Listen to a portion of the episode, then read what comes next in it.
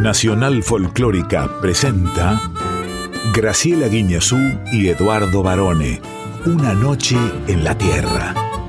Folclore del tercer planeta.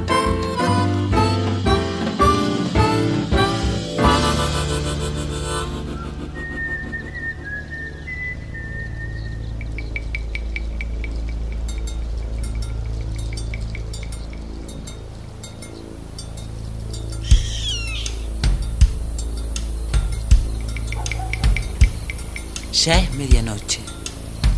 Y el aire vibra con los sonidos de un planeta que respira música. Y así comienza nuestro viaje. Sol de los arenales. Regada en sangre de un bravo saihueque. Grito que está volviendo en su desbocado otro pehuenche. El cielo la honda noche se oye del viento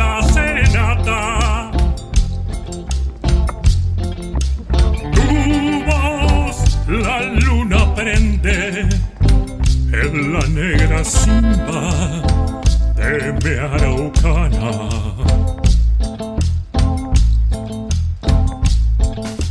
Aguas que van, quieren volver.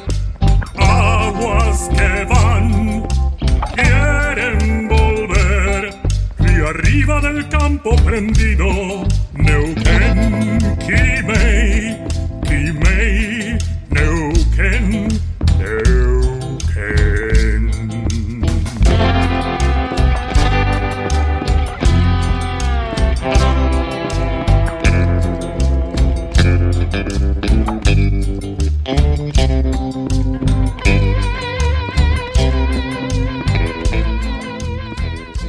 buenas noches, muy buenas madrugadas para todas, para todos y para todes. Aquí comienza otra emisión de este programa que hemos dado en llamar Una noche en la Tierra. la voz de la profesora inconfundible, profesora Graciela Guiñazú. Muy buenas noches. Pero ¿cómo le va, Lick Barone? ¿Cómo me va a ir? Mire cómo me vine vestido. ¿Y le gusta mi disfraz? Me encanta, pero además te viniste con un disfraz de gala porque Sí. hoy estamos muy felices de comenzar este nuevo viaje el día que la folclórica cumple 24 años. Nada menos, ¿eh? Qué jovencita que es la folclórica. Por eso se la ve tan linda siempre, ¿no? Y radiante. Claro, ¿y cuándo empezó la... ¿Usted se acuerda cuándo empezó la transmisión? Yo creo que fue por ahí, por el año 99. Si mal Fue no- por el año fue en 99. ¿no? Un día como hoy. Un día como Me hoy, encanta exactamente. decir eso. Y en aquel entonces la radio estaba dirigida por Patricia Barral y había sido fundada como una emisora de música autóctona, sobre todo latinoamericana, o sea que se pasaba folclore de todo el continente, profe. Y así sigue siendo hasta el día de hoy. Que además, varones, quiero decirte que estamos en pleno festejo, no solo por los 24 años de la radio, sino porque es carnaval. Bueno, por eso le dije, mire, yo abajo del smoking que tengo, el disfraz del zorro. En su corcel, cuando sale la luna, aparece el bravo zorro. ¿Ve? ¿Me gusta? Mire qué lindo que está. No pudo venir Bernardo. Eh, le pregunté por qué y no me supo contestar. Se ve que es mudo.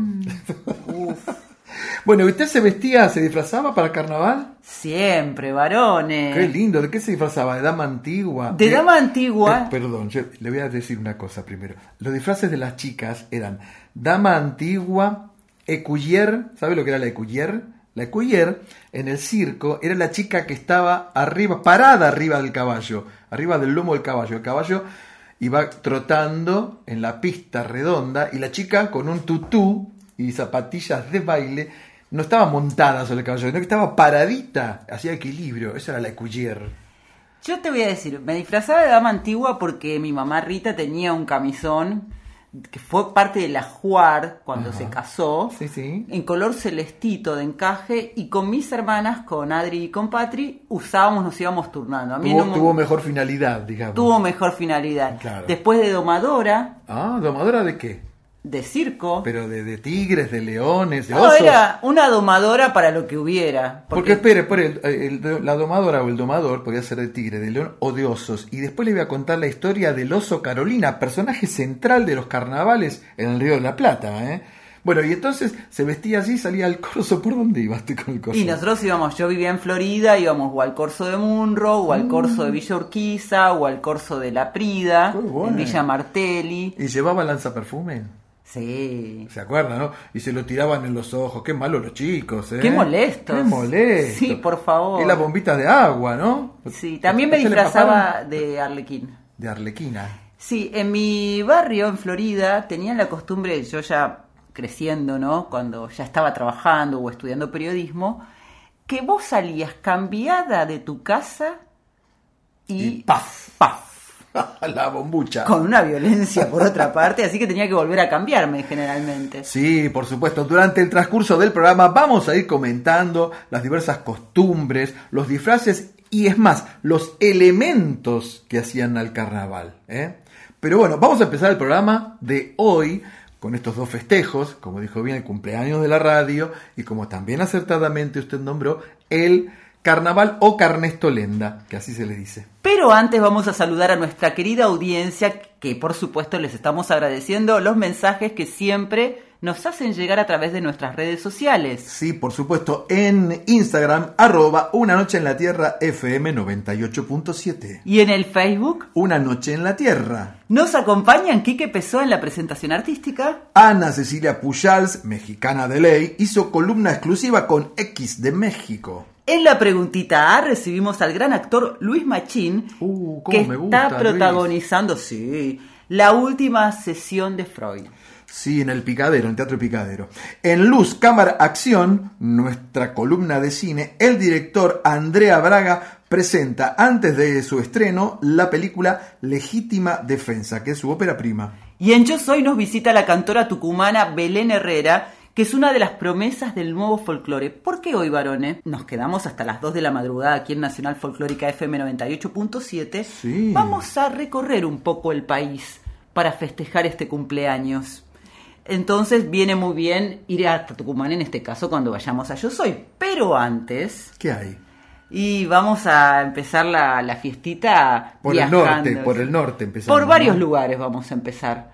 Pero es una producción especial que hizo la radio en su momento, ya vamos a contar cuándo, para fe- festejar la música.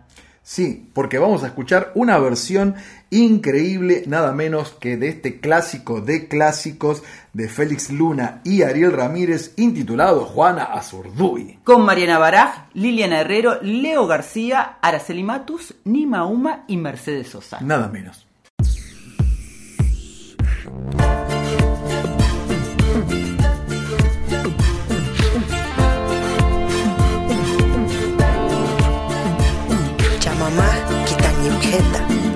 Kuna pachateji wasa, cañanta pjañan, taki marcanacata. Juana Zurduy, flor del Alto Perú. No hay otro capitán más valiente que tú. Oigo tu voz más allá de Jujuy. Y tu galope audaz, doña Juana Zurduy.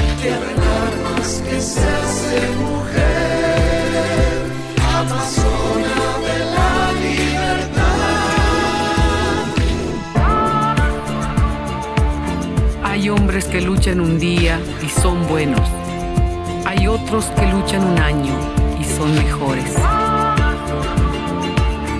Hay quienes luchan muchos años y son muy buenos, pero hay los que luchan toda la vida.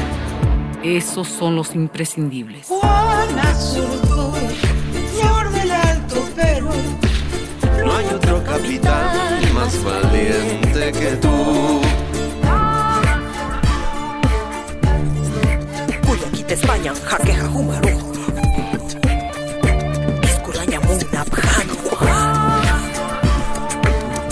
España, jaqueja humaru, colonian pachaja humaru, pisculaña muna.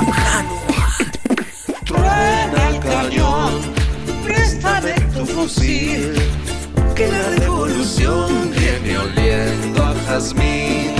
Tierra del sol, en el Alto Perú, a Tupac Amaru. Tierra en que se hace mujer,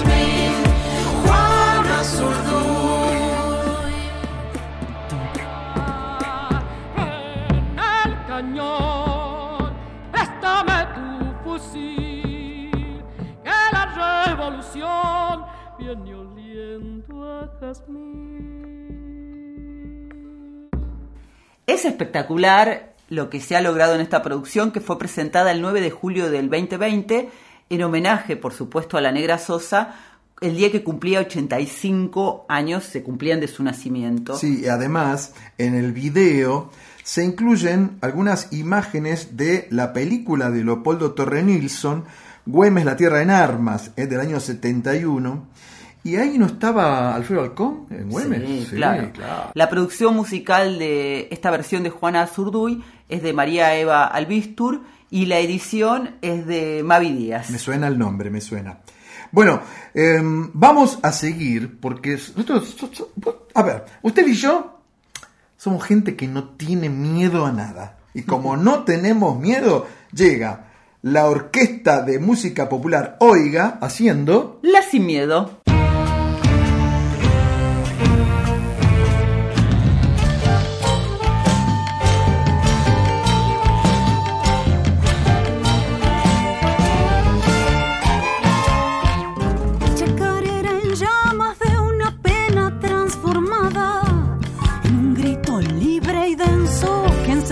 Abraza.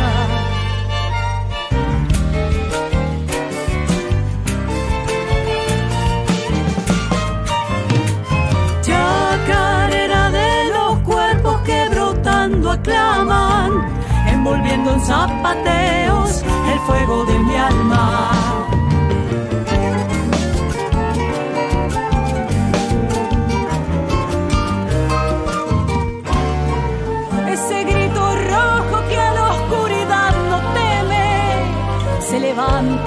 Soplido, ay que mi voz lo lleve. Un día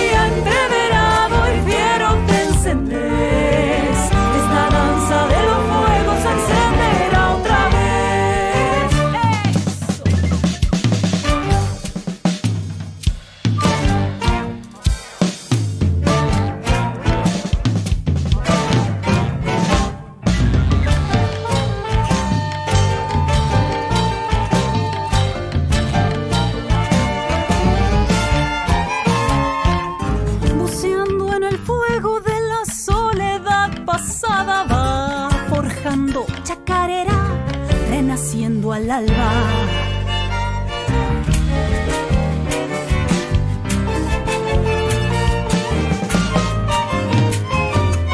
Consumiendo miedos, sumergida en mi esperanza, se retuerce en mi garganta y mi voz reclama.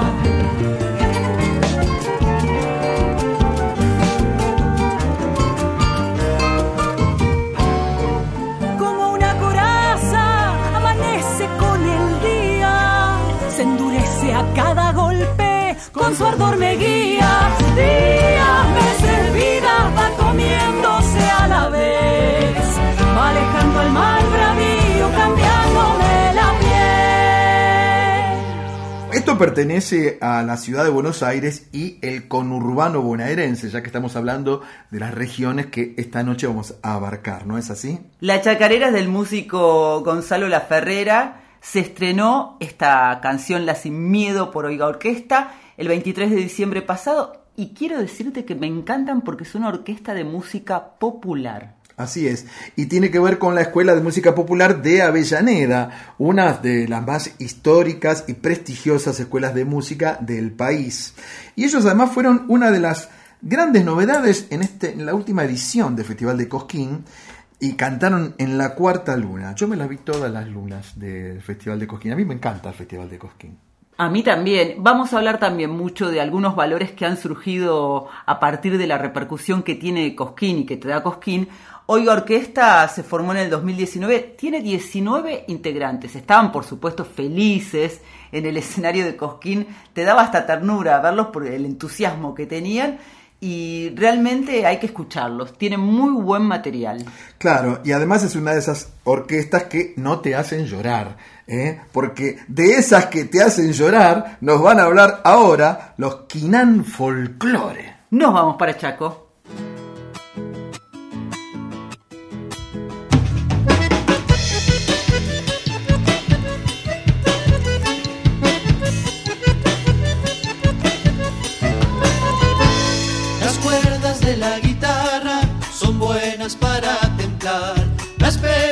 Hacen coplas buscando la eternidad. Cántame una chacarera, esas que te hacen llorar.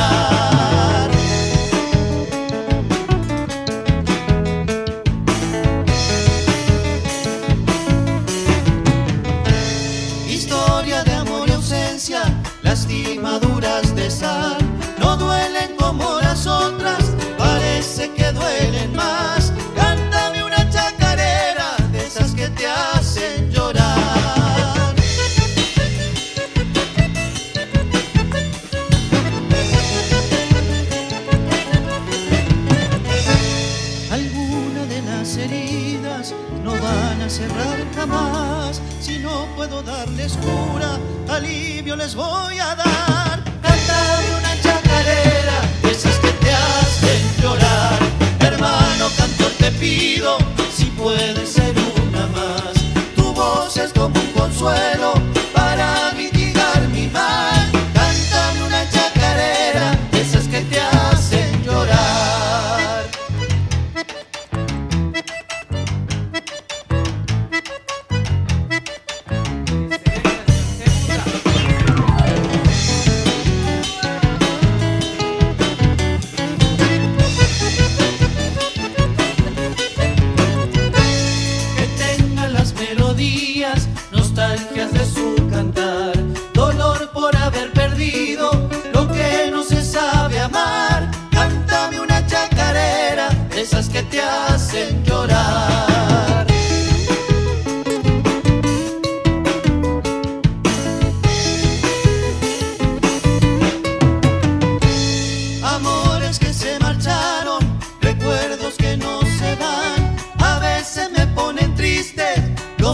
que ya no están.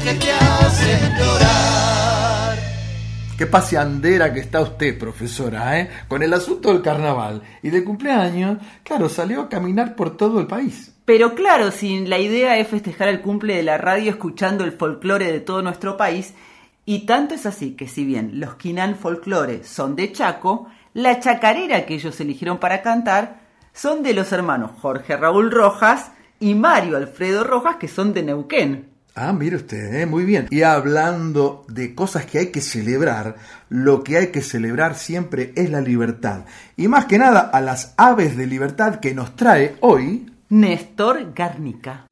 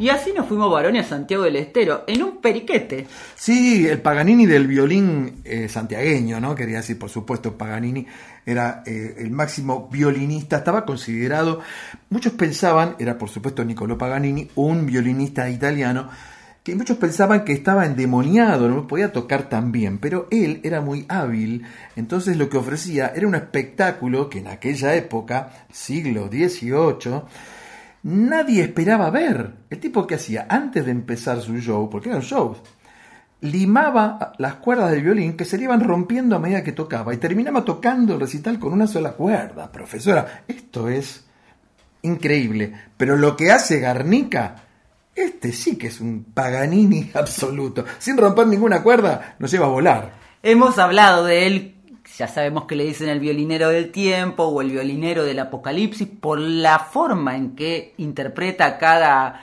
canción que elige.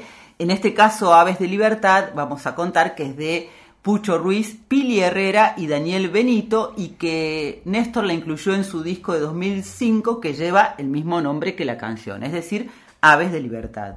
Sí, y desde los años 90, este violinista de la banda, que es Néstor Gárnica, viene recorriendo diversos países, ¿no? Chile, Bolivia, Uruguay, Paraguay, Brasil, México, Cuba, Perú, y después se fue a Europa. Incluso estudió en Holanda, recorrió Alemania, Holanda, España, y así se convirtió en uno de los grandes representantes genuinos de la música de Santiago del Estero.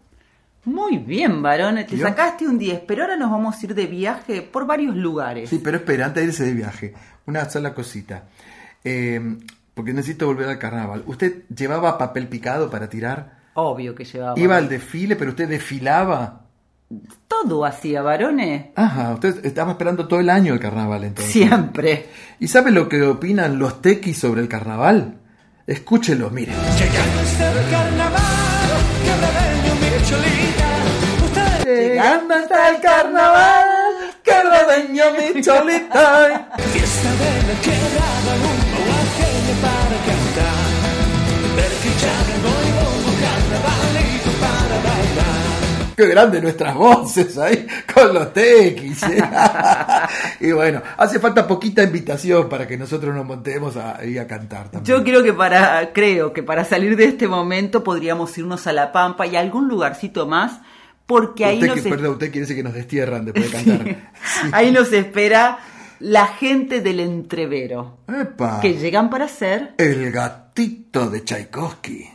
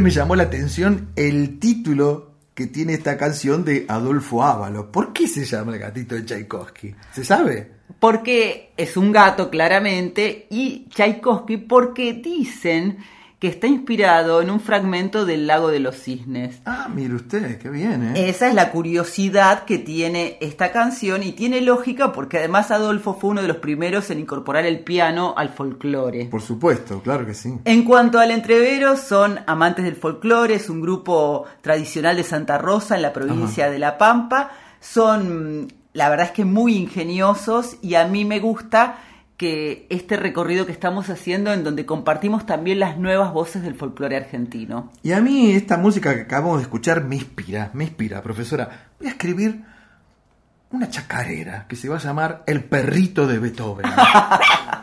Hasta las dos estamos aquí en La Folclórica. Una noche en la Tierra. Suena el folclore del tercer planeta con Graciela Guiñazú y Eduardo Barone por Nacional Folclórica FM 987. Carnaval o no carnaval, profesora, llega ahora una de las columnas emblemáticas de Una Noche en la Tierra. En la preguntita A, Luis Machín, actorazo si los hay. Hola Graciela, hola Eduardo, soy Luis Machín y estoy aquí para hablar de la última sesión de Freud. Buenos Aires especialmente es, es una ciudad bastante proclive al psicoanálisis desde siempre, ¿no? Digamos, somos un, una ciudad con habitantes eh, muy psicoanalizados. Sí, sí, es un, es un país donde, bueno, el psicoanálisis fue, es, no fue muy, muy fuerte y tiene una, está muy, muy asentado, eh, en- sobre todo en ciudades, las ciudades más grandes, Buenos Aires, Rosario, Córdoba, eh, que son, son ciudades que, que donde el, el psicoanálisis ha hecho mucha escuela y, y bueno, y, y- y la mayoría de las personas este, hemos hecho el tratamiento o seguimos haciendo. eh, y, y- y a muchos de, de nosotros el, psicoanálisis también nos ha sido muy revelador para, para, para la organización de nuestro de nuestro sistema emocional, de nuestro campo emocional. Eh, yo creo que en parte eso tiene una incidencia importante también en la cantidad de público que va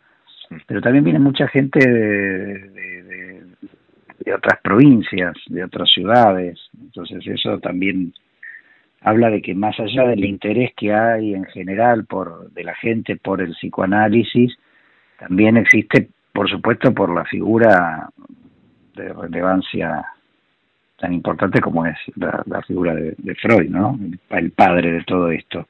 Claro, pero y, eh, es verdad, Luis, que, que han ido eh, psicólogos, te han, te han abordado algún psicólogo. Sí, sí, sí, sí, sí, todas las funciones siempre se queda se quedan grupos, vienen grupos de psicoanalistas. Eh, todavía no ha sucedido en esta versión, cuando hicimos la versión en el 2011 con Jorge Suárez, Venían también muy eh, partidarios de Luis, del escritor, católicos, eh, venían muchos obispos, venía gente con, con remeras estampadas con la cara de Cristo crucificado, o sea, hay, hay, también tiene sus, sus, su gran cantidad de seguidores Liv Staples Lewis, que es el, el personaje con el que Freud este, mantiene esta, este ping-pong de, de, ideas. Eh, entonces, son muchas las. La verdad es que yo siento que el, el, el, motivo por el cual la gente tampoco tampoco voy a sacar este, la gente que me sigue a mí que, que, que no es poca o que saben que, que bueno que cuando hay alguna obra de teatro que hago suscita algún interés. Estas son cosas que recibo a través de las redes o de la gente que se queda también, que me espera este, a la salida del teatro. Yo creo que se combinan una gran cantidad de cosas, la dirección de Daniel Veronese, es, esta apuesta que, que se repite salvo salvo en el en el cambio de roles en, en mi caso y en y en la y en la novedad que es Javier Lorenzo haciendo de Luis el personaje que yo hacía este, son, son todos estos creo condimentos que, que también la gente gusta de ver, el Teatro El Picadero, que es un, es un lugar tan amable, que tiene una programación este, muy variada y, siempre muy atractiva. Sí, es un clásico, claro. Sí, sí, sí, sí, sí, sí. Yo creo que todas, estas cosas han hecho que, que, que, la, que la obra vuelva a tener una repercusión tan, tan poderosa como la que sigue teniendo desde que estrenamos hasta ahora. Vos hiciste anteriormente el papel de Luis, ahora estás haciendo el papel de Freud. Y eso en un punto, eso en un punto es, es muy griego, ¿no? Los griegos, viste que eh, daban un discurso apoyando determinada teoría y después se ponían a hablar para demostrar exactamente lo contrario, ¿no? claro. Ahí empezó todo, ¿no? Ahí empezó todo. Y, y, vos, vos hiciste eso, porque hiciste Luis y ahora hace Freud. ¿Y qué te siente haciendo eso? ¿Qué, ¿Qué, sentiste cuando, con el primer día, cuando arrancaste con Freud? Mira, ese, eh, estas cosas no suelen ser así tan tajantes como por ahí se piensan desde afuera sino que van teniendo un proceso que es bastante más complejo. Mm. Eh, nosotros cuando terminamos de hacer Freud eh, hace 11 años, fue porque, porque Jorge tenía otros compromisos que ya había tomado previamente, y yo siempre me quedé con este, la sensación, nos quedamos todos con la sensación de que, todavía había mucha gente que, que hubiera querido verla, este, y que hubiera todavía eh, tenido que estar bastante más tiempo en cartelera. Esa es una sensación que me acompañó después los años siguientes y, y siempre me, me quedó esa curiosidad por volver a reponerla. Alguna vez en esos años este, sobrevoló esa idea de volver a hacerla con Jorge, pero bueno, después eso se fue diluyendo en, proyectos personales de cada uno y la vida nos fue llevando por otros lados, ¿no? Y nos, encontramos de nuevo actuando en cine, en tele, en teatro también con Jorge, pero pero nunca volvió a prosperar y yo siempre me quedé con ese con ese deseo y a medida que fueron pasando los años el deseo se fue yendo para el lado de, de hacer a Freud, ¿no? Eh, porque fue siempre una personalidad que me representó mucho para mí y me y me resulta muy, muy atractiva. Eh, y eso lo empecé a manifestar a Sebastián Blutras, que él también lo había, había producido en el 2012 cuando se hizo. Y, bueno, y los convoqué a, Daniel Veronese y a Sebastián Blutras y les dije que yo tenía ganas de hacerla y que me parecía que, iba a estar muy bien, que iba a ser muy bien recibida, pero que además era un deseo personal. Eh, así que bueno, eh, eh, ellos rápidamente se hicieron eco de ese, de ese deseo. Y entonces no, no podría decirte qué pasó ese primer día, porque era algo que yo lo venía pensando hacía mucho tiempo. Mi cabeza estaba dando vueltas hacía mucho tiempo. Entonces, este por supuesto que al principio estaba muy, muy presente la figura de Jorge, porque además es una obra que yo la, la, conozco mucho y, y, actualmente me sé los textos de ambos este, y, con, con mucha soltura, prácticamente sin dificultad. Si se quedara mi compañero Javier Lorenzo, que no sucede, este, con la letra yo podría tranquilamente. Es lo que sucede en general cuando uno hace mucho tiempo una obra, ¿no? Te sabes los textos de todos. En este caso, pero cuando haces mucho tiempo una obra te sabes los textos de todos, sean cuatro, cinco, seis. ¿Qué momento, eh, qué momento para Lorenzo trabajar con vos entonces, no? Porque estaba pensando, digo, este papel lo tenías perfectamente tabulado vos. Sí, sí, sí, sí, yo tuve que soltar ahí, ¿viste? Ahí hay que hacer una, un ejercicio de de soltar y que Veronese eh, haga con él lo que crea más conveniente. Cada actor tenemos nuestras particularidades, nuestras zonas más fuertes y nuestras debilidades. Y entonces esa es una tarea del director, por supuesto que también es una tarea del, del, colega que esté trabajando.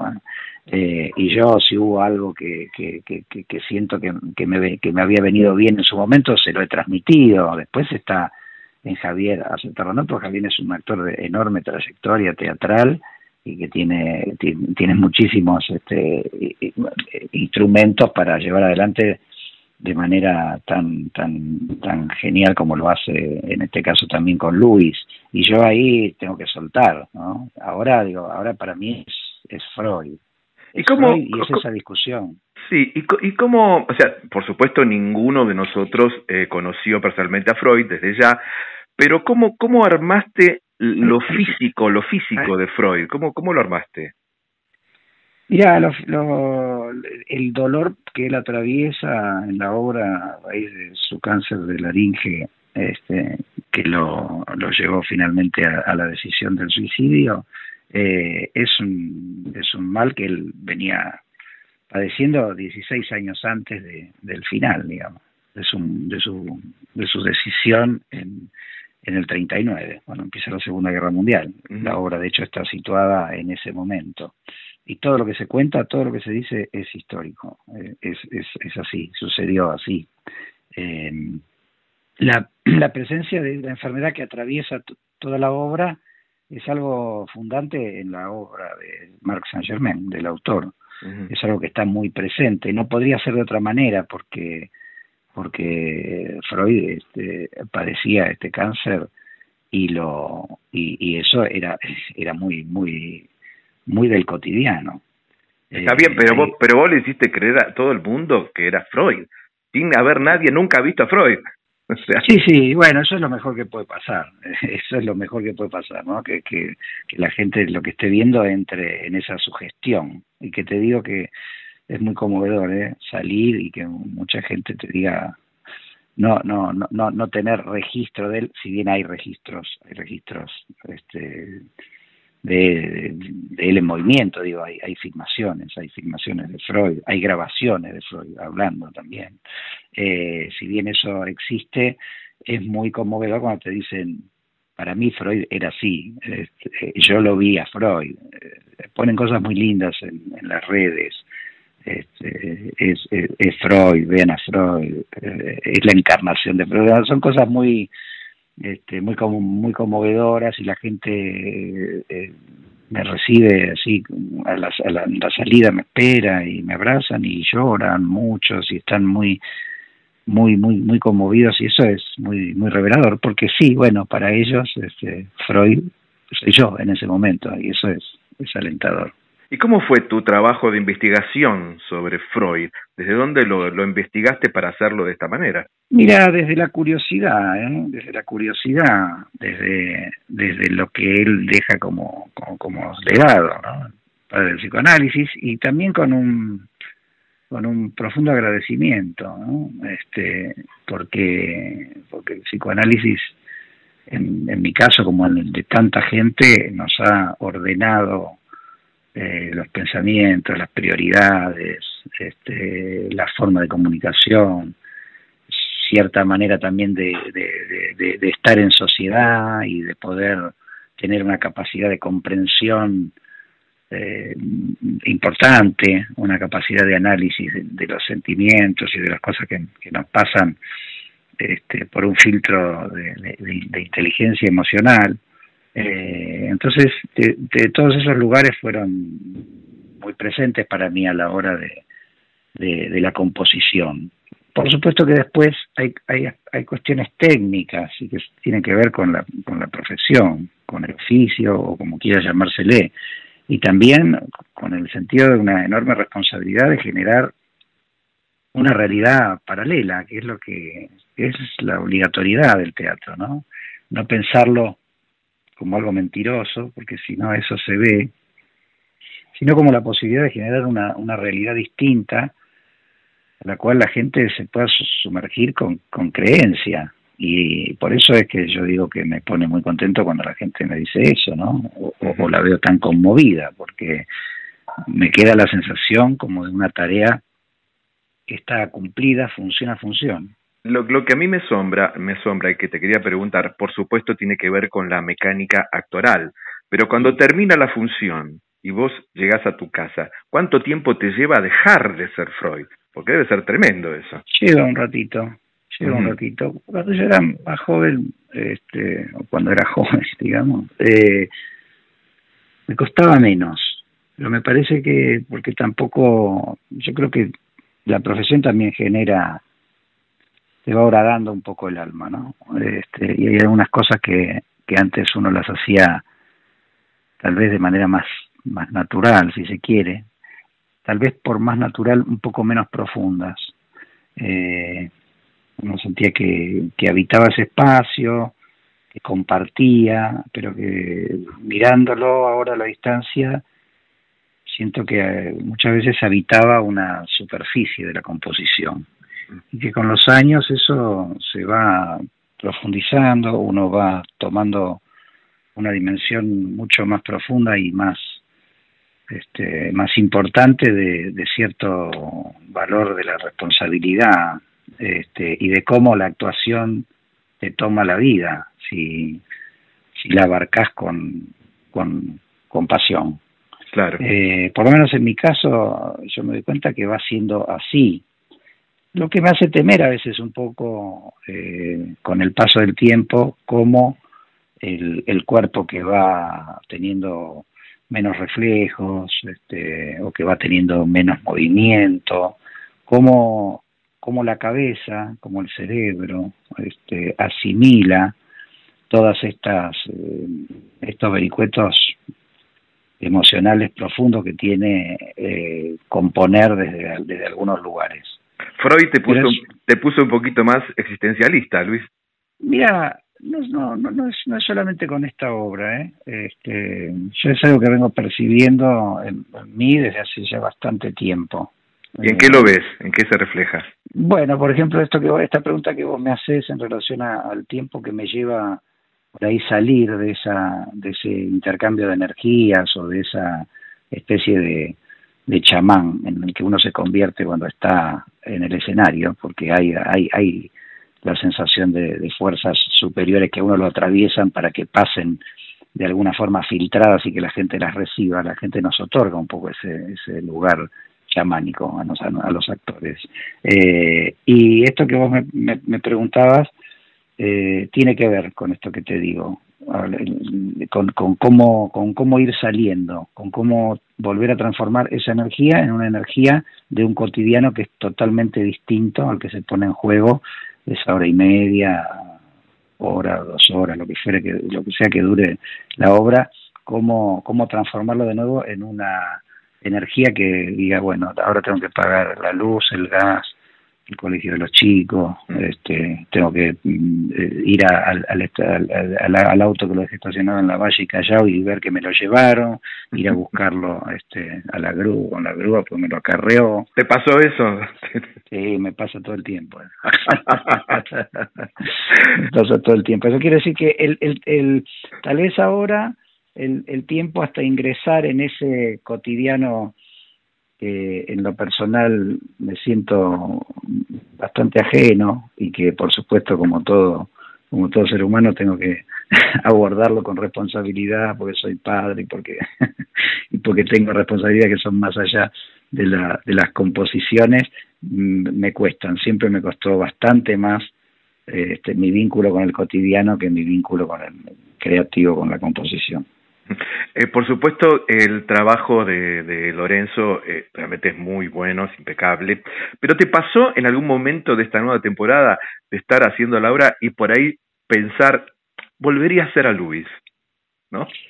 No, no, no, no me ha pasado. No me ha pasado. Este, no me ha pasado. Estoy muy, muy, muy contento. Con... Porque el tuyo es un caso muy raro. Realmente el mismo actor que hace los dos ha hecho los, ha hecho los dos personajes únicos de la obra, ¿no? ¿no? debe haber mucho, mucho. Sí, hay, hay, hay, sí, hay en la historia, por supuesto, hay de todo. No, no, ya no podemos este, erigirnos como, como los, los que, los que tenemos alguna particularidad que, que se recorta del resto. Por supuesto que hay, no, no, no, no, deben ser muchos los casos eh, y sobre todo siendo contemporáneos. Lo que, lo que, lo que hay siempre más registro es de alguien que hizo, suponte, en otra época. Ejemplo, Estefano, que hizo este Pastore cuando era joven y que después de grande hizo Stefano.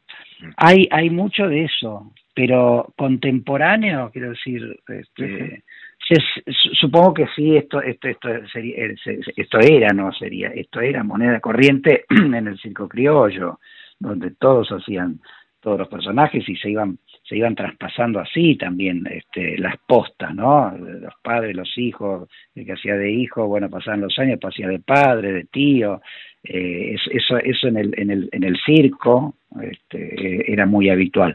No, no, no así en el teatro, o sea que Sí, yo creo que sí, que es un caso bastante, bastante particular. Eh, pero no, no, no me volvió a dar deseos de Luis. Lo hice mucho. imagínate, nosotros hacíamos funciones de miércoles a domingos y dos funciones los sábados. Este, durante un año y tres meses. Entonces lo hice mucho. Eh, y, y, la curiosidad por, por Freud, bueno, me fue ganando con el tiempo. Este, yo lo hacía con mucho gusto ¿eh? a Luis, es un personaje riquísimo, que tiene, eh, que ha tenido enormes contradicciones y que de, ser ateo se convierte al, a la, religión católica, al catolicismo, este, con muchísima creencia, y ahí es donde se establece esta diferencia de pensamiento y de sentimiento de los dos, y por eso se produce un encuentro que es este, realmente muy, muy jugoso. Es maravilloso. Y te hago una última pregunta. Em, haciendo ahora el papel de Sigmund Freud, ¿eso te ha dado otra mirada sobre el psicoanálisis freudiano? Más profunda, tal vez. Mira, yo hacía, yo cuando empezó la pandemia dejé, dejé terapia. Eh, grave error, grave error, grave error. Eh, mm, no, no, me, digo, me, me, atemoricé, como la mayoría de, los seres humanos, y bueno, y las, y las prioridades económicas empezaron a pasar por otro lado. Todos sabemos que hacer terapia conlleva un, gasto este más importante o menos importante, depende de las economías, pero en general es, es costoso el, psicoanálisis. Eh, y, bueno, yo lo dejé priorizando otras cuestiones, ¿no? Como la comida. Este, o, pagar la luz y el gas para que no te lo corten, que fueron los, únicos impuestos que, que, seguimos pagando, después dejamos de pagar todo. Pero bueno, el psicoanálisis, tanto yo como, como mujer, lo dejamos. Este, para mí fue un grave error no, no, hablarlo como psicoanalista y, no sé, generar una deuda, así como generé con un montón de otras cosas, pero bueno, no se puede llorar sobre la leche derramada, dicen, y hay algo de verdad en eso. Entonces yo yo dejé estos tres años, de, retomé ahora, retomé ahora. Tuve ya mi segunda sesión, después de tres años, 2020 hasta el 23. Eh, y... ¿Qué, momento, ¿Qué momento para tu psicoanalista, ¿no? Estar haciendo análisis a Freud. Sí, sí, sí. Además él vio la obra, es mi psicoanalista de hace veintipico de años. Él vio la obra en su momento y ahora todavía esta versión no la vio, pero se sale de la vaina por verla, por supuesto. Pero yo creo que también eh, ese abandono, te digo que muchas de las cosas que, que, digo en la obra eh, me resuenan muchísimo en mí, como en muchísima gente. Que también ahí está este, la clave de que, de que va mucho la gente a verla, porque la obra habla de uno, habla, habla de uno. En algún lugar te sentís identificado, en algún lugar te toca, este, en algún lugar te emociona, porque a mí me, sucede función a función, es, es, algo muy, muy revelador. Y yo creo que la falta de, psicoanálisis estos tres años, yo le digo a mi analista, bueno, como no, como no, como no hice análisis de estos tres años, directamente me fui a hacer Freud.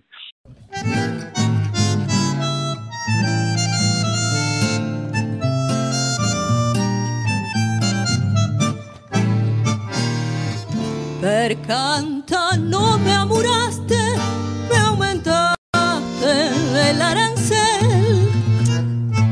El metejón con mi viejo que una vez yo te conté. Tirada en esa caterera que vos le batís diván. Pa' chamullarlo en franchute mientras las horas se van. Escrachado en un cuadrito y paseándose una pipa y con cara de enojado me junaba sin Freud.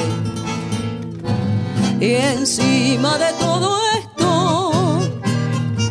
el arancel que aumentó y severa me decías, la sesión ya terminó, nos vemos el viernes.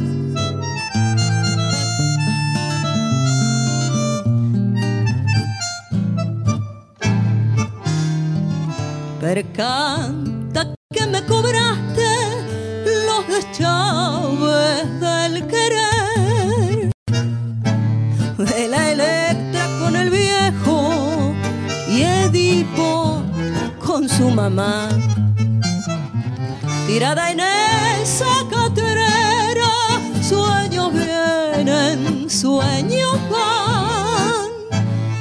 batiendo mi vida entera, gran valor editorial, escrachado en un cuadrito y paseándose una pipa y con cara de enojado me junaba Sigmund.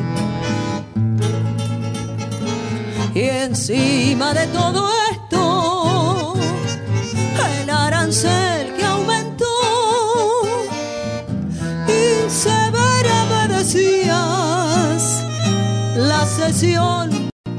ya terminó.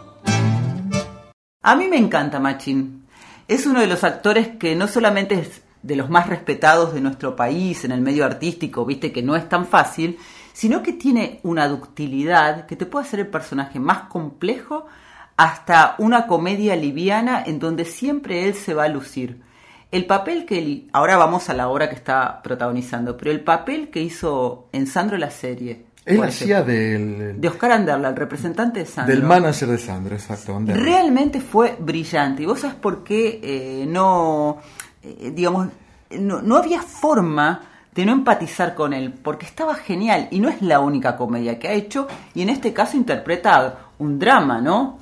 A mí lo que me pasa con Luis Machín es que es uno de esos pocos actores que yo le creo todo lo que hace. Le creo.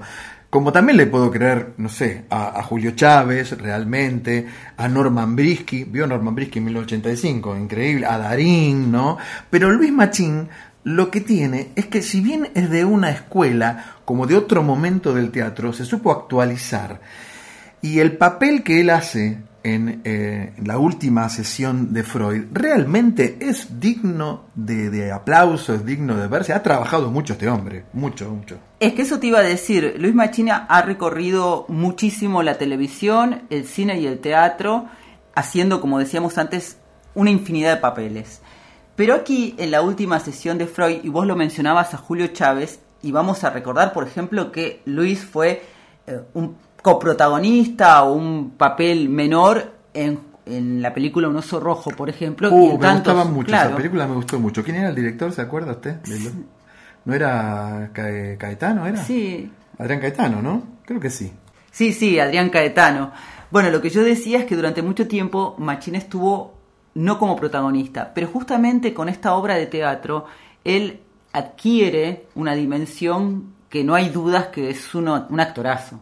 Sí, y además tiene una particularidad, él en un momento lo cuenta, y es que eh, es una de las poquísimas obras, yo no sé si recuerdo otra, por supuesto debe haber, donde el mismo actor ha hecho los dos únicos personajes que tiene esta obra.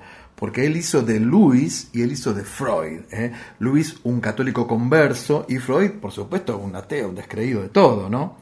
Los dos papeles los hizo él. Entonces, por eso yo le preguntaba en un momento si no le daban ganas, ya que había hecho Luis en la temporada anterior, de volver a hacer ese papel. Y yo no quisiera estar en los zapatos de Javier Lorenzo, ¿no? Lo curioso es que esta obra que como vos decías antes se da en el Teatro El Picadero, 10 años después vuelve a estar en escena. Y bueno, el, anterior protagonista había sido Jorge Suárez, que también es otro excelentísimo actor y muy querido. Se trata, igual que Luis Machín, de actores muy valorados y bien merecido todos los reconocimientos que reciben permanentemente. Y hablando de reconocimientos, como estamos viajando por todo nuestro país, por el folclore de nuestro país, porque estamos celebrando los 24 años de la radio, queremos tener un momento especial en Una Noche en la Tierra. Por supuesto, porque vamos a hacer nuestro pequeño pero sentido homenaje a un cordobés de raigambre, un cordobés de pura sangre que ha sabido ser columnista de este programa. Estoy hablando de el gran cantor, bombisto, guitarrista Ica Novo. Lo vamos a escuchar en uno de sus himnos, que es himno también del folclore de toda Latinoamérica. Estoy hablando del norte cordobés. Del norte cordobés.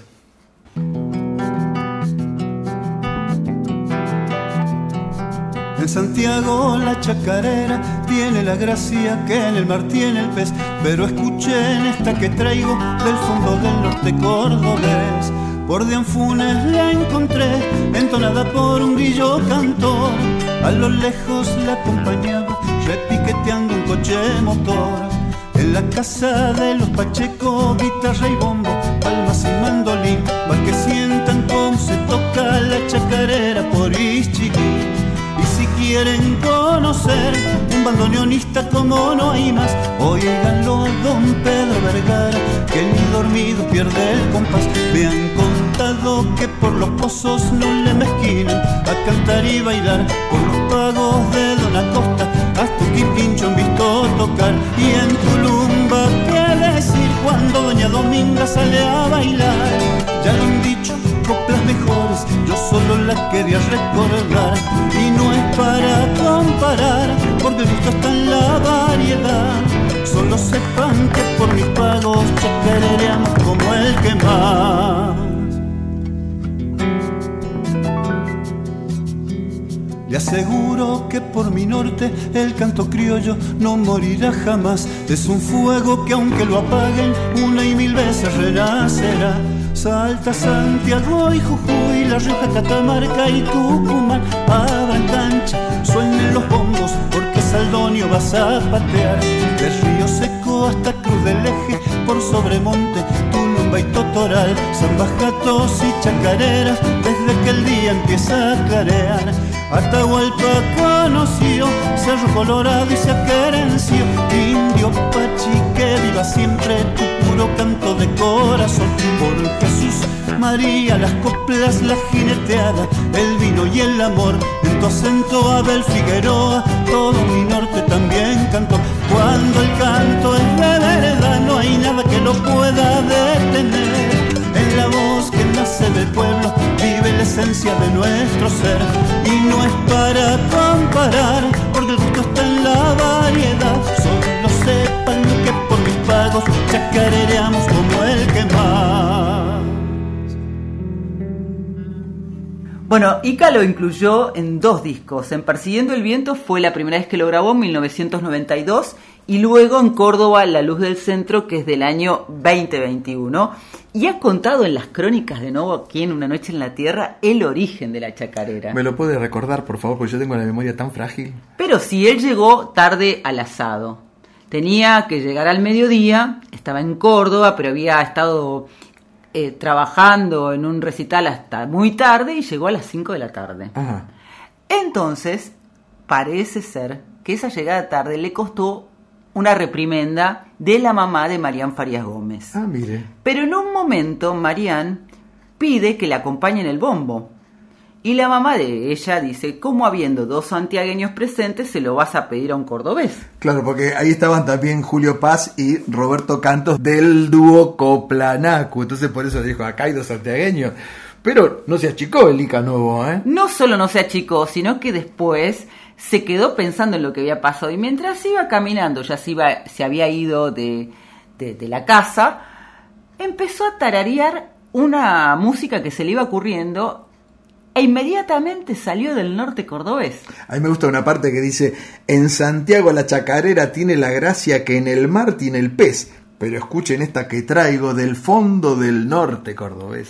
Y esta canción es la más grabada del folclore de la historia, tiene más de 70 versiones registradas en Sadaic y fue cantada hasta por un coro de niños en la India para la Madre Teresa de Calcuta. ¡Wow! ¡Qué bueno! Ica murió el 26 de abril del año pasado y ha dejado un legado enorme de otras canciones muy hermosas. Bueno, profesora, eh, lo prometido es deuda. Después de escuchar la voz del gran Quique Pessoa, le voy a contar alguna cosita del carnaval. Neuquén,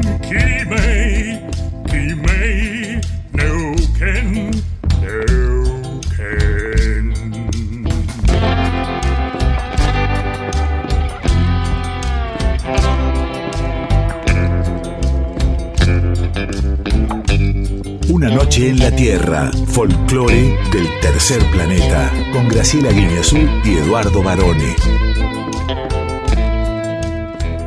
Carnaval, carnaval, carnaval, carnaval. Un poco de locura a nadie le hace mal. Así cantaban las murgas. Yo me iba al carnaval, al corso de la 9 de julio cuando era chico, me llevaban ahí.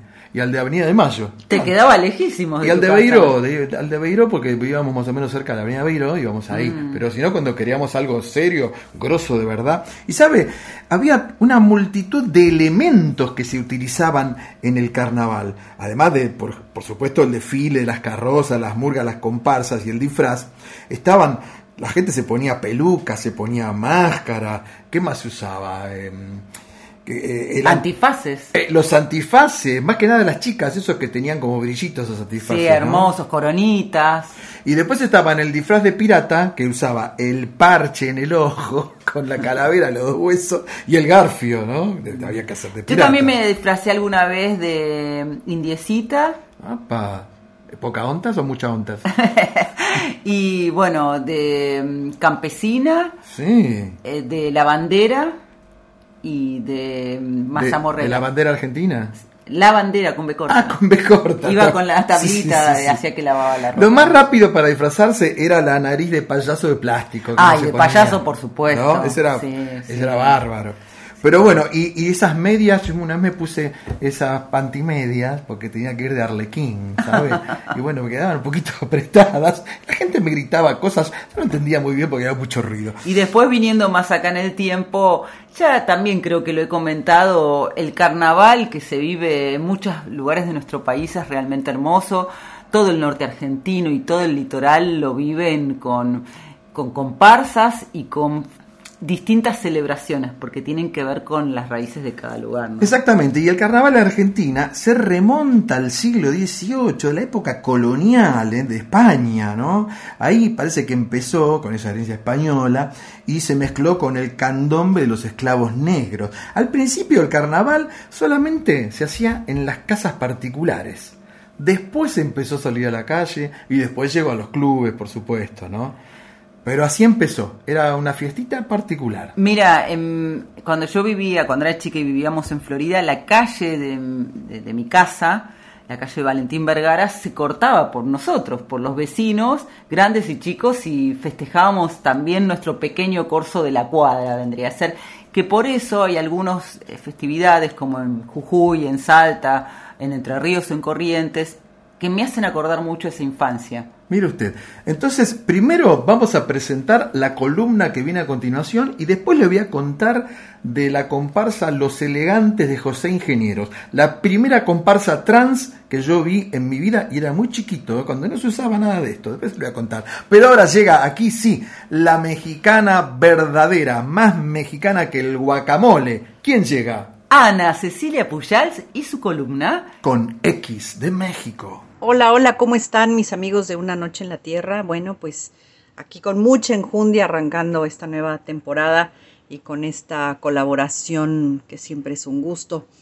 Con X de México, esta es mi columna, yo soy Ana Cecilia Pujals y saben que estoy muy contenta porque mm, hace unas semanas se entregaron los Grammys y, y el, eh, y el Grammy a la música regional mexicana lo ha ganado una chica que pues todo el mundo conoce, todos ustedes conocen, es muy querida aquí en la Argentina, Natalia Lafourcade. Eh, a mí me gusta mucho Natalia Lafourcade, la aprecio mucho, la valoro muchísimo. Primero, en primer lugar, porque a diferencia de otros artistas que son muchísimo menos, incluso artísticamente, Natalia es muy, muy superior a, a muchos artistas y no se la cree. Es decir, sigue siendo una muchacha sencilla, una muchacha que ama lo que hace, una muchacha que, mm, una artista que, que ama el folclore mexicano y, y durante su carrera que ha sido muy rápida, muy vertiginosa, porque es muy chiquita, es muy jovencita, nació en el 84, eh, pues eh, se ha dedicado a, rescatar muchas de las eh, del, del repertorio de, de- de nuestras raíces. De hecho, tiene una canción muy bonita que se llama Hasta la raíz, que seguramente la han escuchado. Pero bueno, Natalia Lafourcade, ella nació en la Ciudad de México, pero bueno, de padre chileno, de madre mexicana, ambos músicos. Eh, obviamente, pues eso influyó muchísimo en su carrera. De hecho, estaba yo leyendo que, que ella fue educada con un método especial creado por su madre para rehabilitarla de un golpe que tuvo eh, de pequeña. Eh, y bueno, pues obviamente eh, no solo fue el método, sino que también lo tenía en la sangre. Y esta vertiginosa carrera la ha llevado a que, a que rescate eh, de una manera prodigiosa música de Agustín Lara, música veracruzana. Ella de hecho vive en Veracruz, en la zona de Coatepec, la zona cafetalera de Veracruz. De hecho, ella se siente muy veracruzana, lo cual pues está muy bien. Así como uno se puede sentir muy correntino, pero bueno. Eh, y todo el mundo ha colaborado con ella, ella colabora con todo el mundo, la buscan, la buscan los artistas, porque realmente es de un talento excepcional. Obviamente yo los invito a que, a que, mm, a que ve- vean su biografía, que la sigan. Y mm, esta, este álbum por el que ganó este Grammy se llama Un canto por México, el musical. Y es impresionante eh, lo que logra. Está en una madurez musical impresionante. Y yo elegí este tema que se llama Sembrando Flores, eh, que es un tema original de Veracruz justamente, y lo, lo interpreta junto con Los Cojolites, que son hoy por hoy una de las agrupaciones de son jarocho más importantes de México. Obviamente mm, hay que escuchar, por ejemplo, la versión de 100 años, que es un temón de este disco. Eh, Nunca es suficiente, que es ya un clásico de ella, pero tocado en, marimba, obviamente Hasta la Raíz, en una nueva versión. En fin, un álbum hermosísimo, Un Canto por México. También les recomiendo escuchar eh, el disco de Musas, el disco con homenaje a Agustín Lara, bueno, todo lo que haga Natalia Lafourcade. Esto es entonces Sembrando Flores con los Cojolites, Natalia Lafourcade y esta enorme artista mexicana. Hasta la próxima.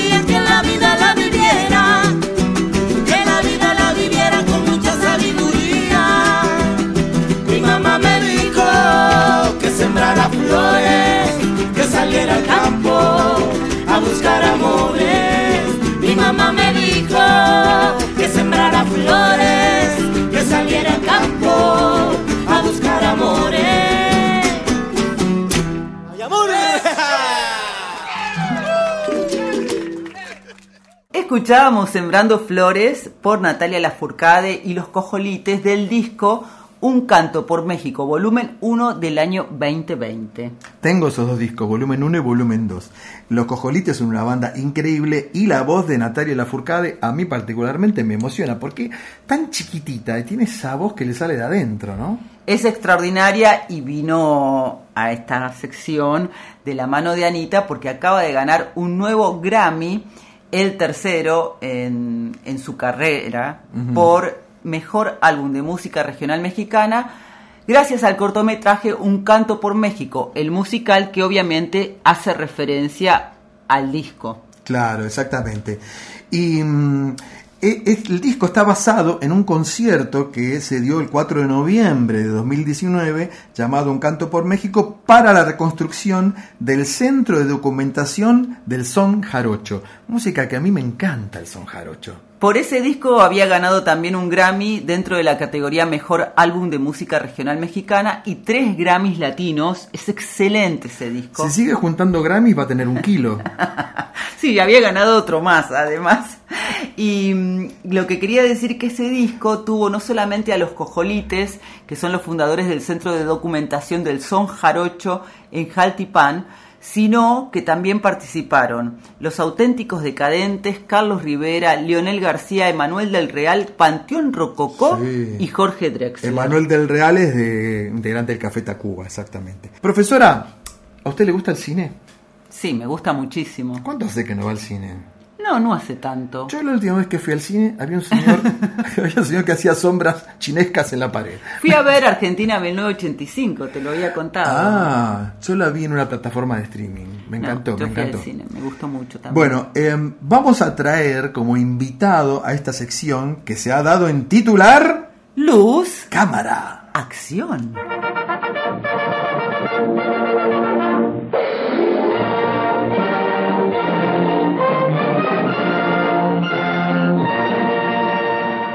Vamos a traer a un director cinematográfico que se presenta con su ópera prima, o sea que la primera película que filma. Estamos hablando de Andrea Braga, director de Legítima Defensa. Legítima Defensa es, es una película que nace desde las ganas de, dirigir una, una de ficción de género.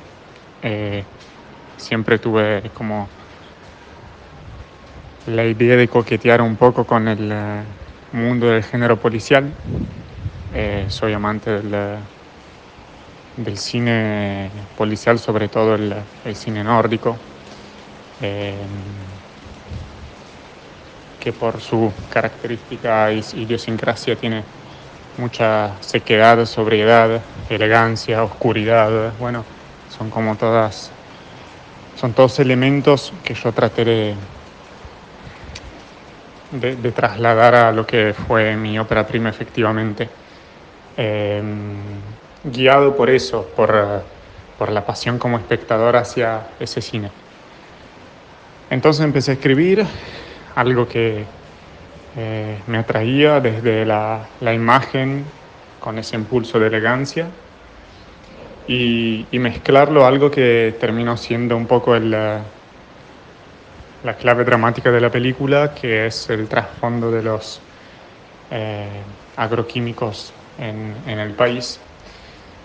Eh, y me gustaba esta, esta mezcolanza de, de un thriller así, como muy sobrio, eh, no muy hablado y de mucha intensidad visual eh, y densidad, eh, relacionado a lo que son locaciones eh, de campo de los pueblos de- de- del país, ¿no? de Argentina.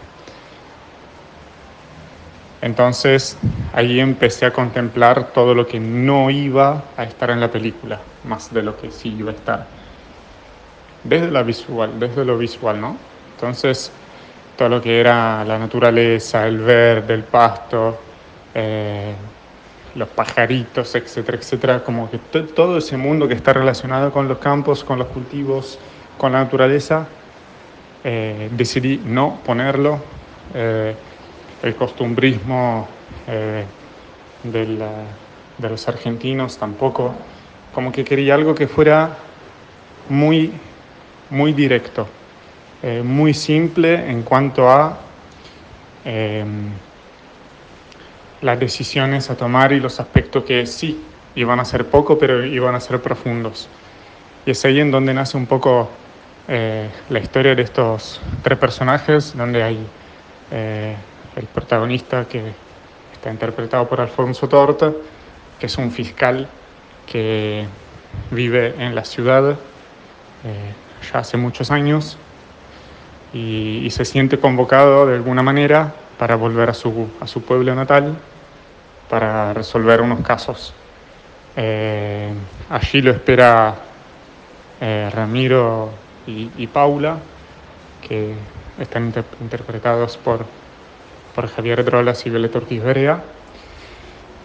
Y, y bueno, y un poco toda la investigación eh, va a desarmar las estructuras de cómo funciona ese pueblo, de este ecosistema basado un poco en la corrupción y un poco los silencios eh, de, los habitantes de este pueblo ficticio que se llama Morante, eh, y que la revelación del caso termine eh, estando íntimamente conectada con eh, lo que era un trauma que tenía resuelto nuestro protagonista Eduardo eh, con Morante y con su vida personal y su pasado.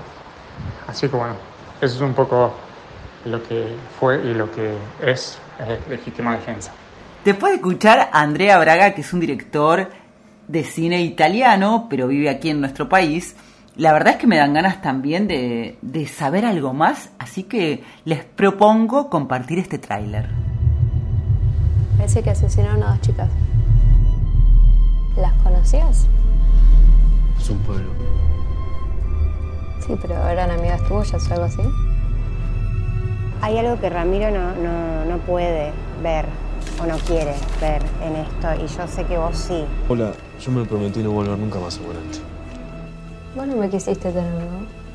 No, no te quise tener. ¿En qué te puedo ayudar? Nada, Edu. En un par de días nadie se va a acordar de esto. ¿Te vas? Mamá me dijo que nunca por nada del mundo quisiste volver a Morante. Justamente por vos y por tu madre nunca más volví allá. La médica dice que debe ser la situación ambiental lo que está afectando nuestra fertilidad. Primero las durmió, después les inyectó una buena dosis de un anticoagulante, ni se enteraron. Todos mentimos. Todos llevamos una máscara. ¿Sabés si las chicas seguían con los mismos problemas de siempre? ¿O si tenían alguna deuda? ¿Les debían plata a alguien? Mi hermana necesita descansar. Te doy un consejo. No te metas. No te conviene. No hay ninguna publicación que diga que esos líquidos afectan la fertilidad. No hay motivo para irse de acá. ¿Vos tendrías un hijo acá, Ramiro? Armamos todo este quilombo y en este pueblo de mierda hay 20 personas que tenían la respuesta.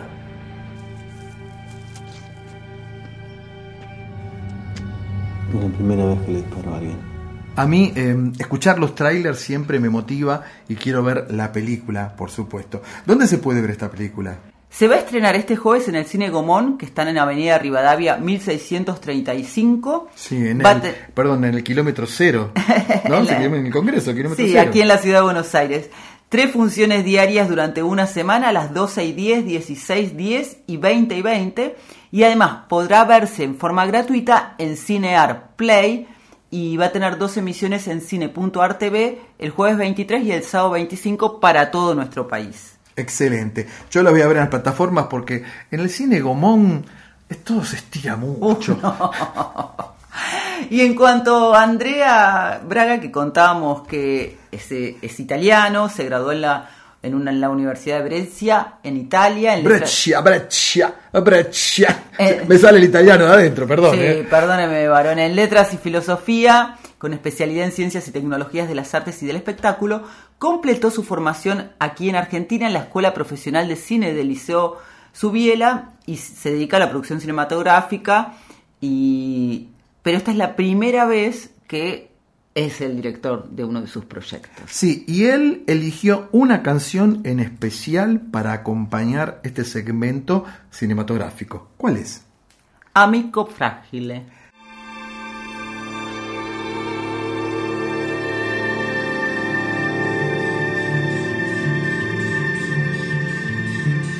Evaporato in una nuvola rossa, in una delle molte feritoie della notte, con un bisogno d'attenzione e d'amore, troppo se mi vuoi bene piangi per essere corrisposti. Valeva la pena divertirgli le serate estive con un semplicissimo mi ricordo per osservarvi affittare un chilo d'erba ai contadini in pensione e alle loro donne e regalare a piene mani oceani ed altre ed altre onde ai marinai in servizio fino a scoprire ad uno ad uno i vostri nascondigli senza rimpiangere la mia credulità perché già dalla prima trincea ero più curioso di voi, ero molto più curioso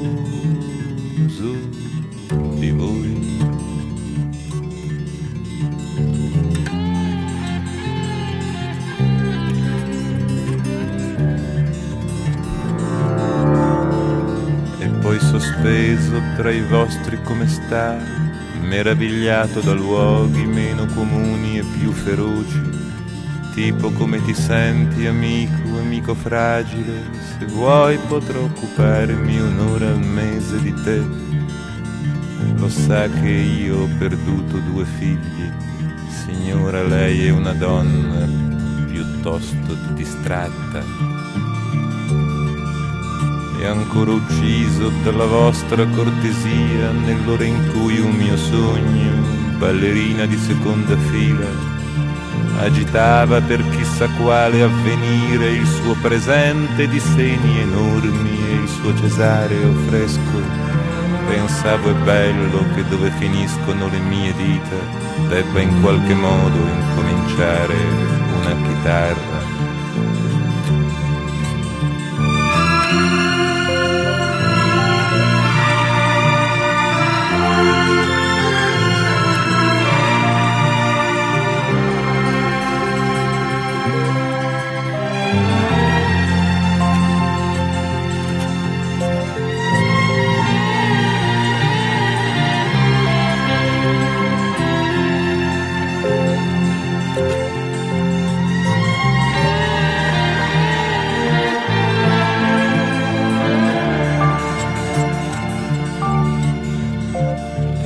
Poi seduto in mezzo ai vostri arrivederci mi sentivo meno stanco di voi ero molto meno stanco di voi. Potevo stuzzicare i pantaloni della sconosciuta fino a vederle spalancarsi la bocca. Potevo chiedere ad uno qualunque dei miei figli di parlare ancora male ad alta voce di me.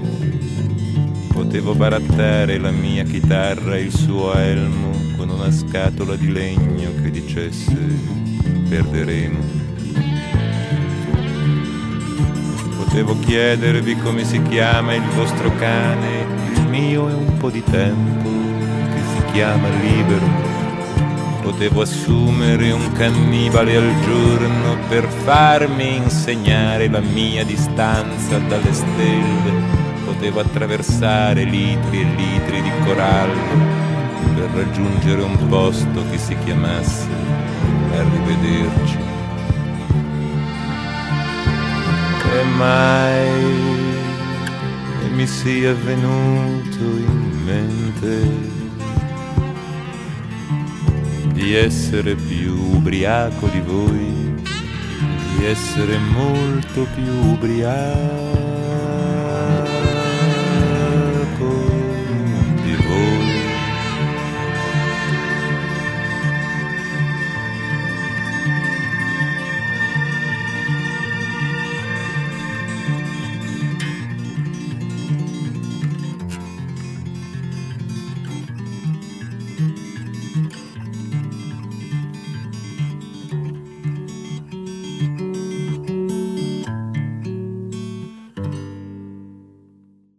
Fabrizio De André, eh? Yo, yo pensaba Fabrizio De André, encantado, bambina, eh? Es del disco volumen 8 de 1975, cantautor, poeta y escritor italiano. Fabrizio se caracterizó porque sus canciones cuentan historias cotidianas. Sí, de marginados, de rebeldes, a veces hasta de prostitutas, ¿no? Y también critican un poco la jerarquía de la Iglesia Católica. Eh, me gustó Amico Fragile de Fabrizio De André.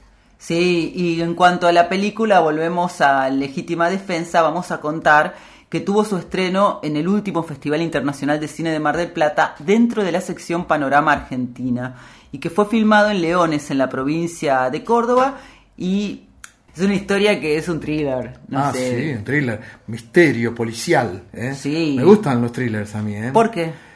Porque me acuerdo de Michael Jackson cantando thriller. thriller. Y Braga comentaba que una noche vio un documental italiano que denunciaba el abuso de agroquímicos en Argentina y ahí le hizo un clic esa Mira, información. mira qué bueno, ¿eh? Se interesó en el tema y ahí decidió que podía ser el giro que necesitaba su historia. Bueno, entonces Legítima Defensa se estrena este jueves 23 en el Gomón y el sábado 25 también en la misma sala en tres horarios. Como dijo la profe, 12.10, 16.10 y 20 y 20. Profe, Muy bien, Barone. Una pregunta. dígame. Lo que quedó pendiente del carnaval. Sí. ¿Está pronto para contarlo? Está pronto, le voy a contar una pequeña historia acerca del oso Carolina. No se me mueva acá porque si no la va a comer el oso. No, no, me quedo, pero cuénteme. Ahora mismo, bueno, prepárese, mire. Resulta que en los carnavales de principios del siglo pasado, estamos hablando de comienzos de 1900, 1910, 1915, mi señor padre, José Barone, siempre me contaba una historia acerca de que en el desfile, el personaje que encabezaba este, este- esta procesión carnavalesca era el famoso oso Carolina. Entonces todos le preguntamos, ¿qué es el oso Carolina? Bueno, el oso Carolina era un personaje infaltable en los festejos del carnaval. Era un hombre generalmente robusto y alto, corpulento, que vestía una piel, se metía adentro de esta piel y caminaba los saltitos al compás de la música de algún tamboril de una de las murgas, ¿no? Entonces, y lo iba arrastrando otro hombre vestido de forzudo de circo, con esa piel atravesada, ¿vio? Y con un garrote en la mano, y lo iba llevando de la cadena al oso Carolina. Entonces los chicos le hacían bromas, ¿no? Lo, lo empujaban, le arrancaban pedazos de piel, y el oso Carolina les gruñía. Pero claro, ¿qué pasó? hubo una terrible tragedia, porque un día un gracioso le tiró mucho lanza perfume, que tenía alcohol, y otro gracioso al lado le echó un fósforo. Y el oso Carolina se empezó a quemar. Y el tipo tuvo que salir corriendo de adentro del disfraz. Y ahí se terminó ¿eh? la historia del pobre oso Carolina. Pero fue famoso el oso Carolina. ¿Es ¿eh? cierto eso? Esto es cierto, sí. Mi papá siempre lo contaba. Pero lo del fuego también. Lo del fuego también, sí, sí, sí, por supuesto. Eh, porque paraba el oso Carolina para, para tomar algún refresco, algo así, y después seguía. Claro, cuando seguía, los chicos decían, ahora tirale el fósforo. Más que una historia de carnaval alegre, es una tragedia, varones.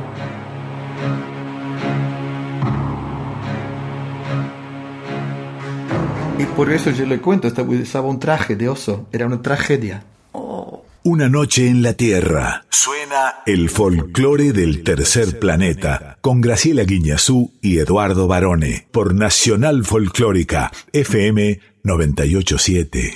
Este es un momento muy especial para nosotros porque es el espacio que nos permite conocer a los artistas de todo nuestro país, emergentes, pero también que están haciendo un camino y que ya tienen un nombre y que ya se los llama promesas algunos, Mm. como es el caso de la cantora Belén Herrera, que es la protagonista De Yo Soy. Hola Graciela, hola Eduardo, soy Belén Herrera y los saludo desde la provincia de Tucumán. Con mucha alegría quiero contarles que el mes pasado, el mes de enero, estuve presentándome por primera vez en el escenario mayor de Cosquín en su segunda luna. Para mí un placer inmenso haber participado de este festival tan grande y tan importante que tenemos los argentinos, que tiene nuestra música popular. Eh, una alegría porque mucha gente estuvo pendiente, mi familia, mis amigos, los músicos que estuvimos trabajando mucho para poder llegar con nuestra propuesta, porque pusimos en, en ese escenario eh, a volar canciones nuevas, canciones de nuevos autores, canciones, eh, nuevas composiciones en letra y música. Eh, parte de lo que vengo presentando últimamente dentro de lo que es la producción que comparto al señor Hugo Casas, quien es mi productor musical, quien siempre me incentiva a seguir en este camino tan hermoso como lo es la música y apostar por las nuevas canciones. Uno nunca se olvida de las viejas porque nos hicieron vivir momentos hermosos, momentos que realmente eh, formaron parte de un momento importante en nuestra vida, canciones que nos hacen recordar momentos, eh, personas. Pero bueno, hoy yo con, con esta apuesta de presentar eh, nuevas composiciones, buscando que puedan abrir sus alas, que puedan volar y puedan llegar a la gente, con el sueño de que algún día estas canciones formen parte del cancionero, popular. ¿Por qué no? Siempre hay que soñar y bueno, eh, creo que lo bueno es eh, ir ejecutando cada paso, dar cada paso y eh, bueno y ver qué pasa en el futuro. Pero damos este primer pasito de poder presentarlas y me pareció un lugar muy importante para hacerlo. Vamos a seguir con algunas presentaciones en Córdoba, voy a estar en Buenos Aires, eh, así que bueno, eh, muy contenta porque sigo en, grabación, sigo componiendo y llevando estas composiciones a sala de grabación, así que un placer todo lo que vivo con la música.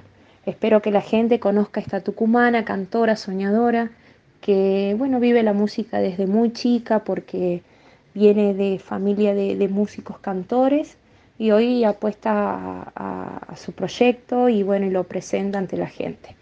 Muy agradecida por esta invitación, mando un abrazo y un saludo enorme a toda la audiencia de Una Noche en la Tierra y a todos ustedes, a vos Graciela Eduardo, por permitirme compartir con ustedes un ratito, contarles un poco de, de mí, de mi historia, de mis canciones y espero que puedan escucharlas en Spotify, en YouTube, puedan seguirme por Instagram, Belén Herrera Oficial, por Facebook y bueno, conocer, como te decía en un principio, esta tucumana cantora, soñadora, Belén Herrera, eh, que los saluda con todo el corazón. Los invito a que, que me escuchen, a que me conozcan y siempre digo que la música genera el momento del encuentro. Que así sea siempre.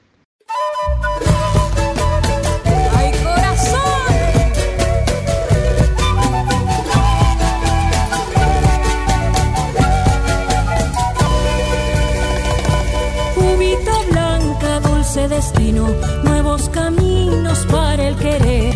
Beso fragante soy en el vino, pa' enamorarte soy torrontés. Uvita negra, eso soy yo, pa' conquistarte la tentación. Apasionado, fuego en el vino,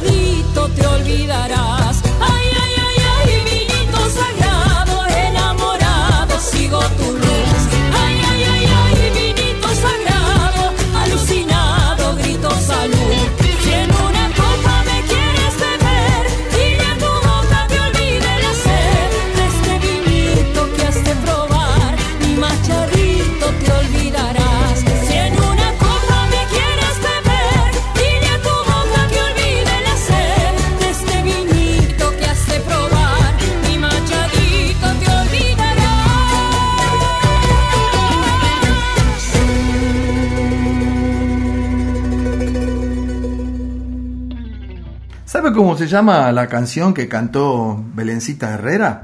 Vinito Sagrado. Esta canción tenía que haberla cantado Horacio Guarani, ¿no le parece? La estrenó en noviembre del año pasado y es de su autoría, porque ella además de cantar es compositora.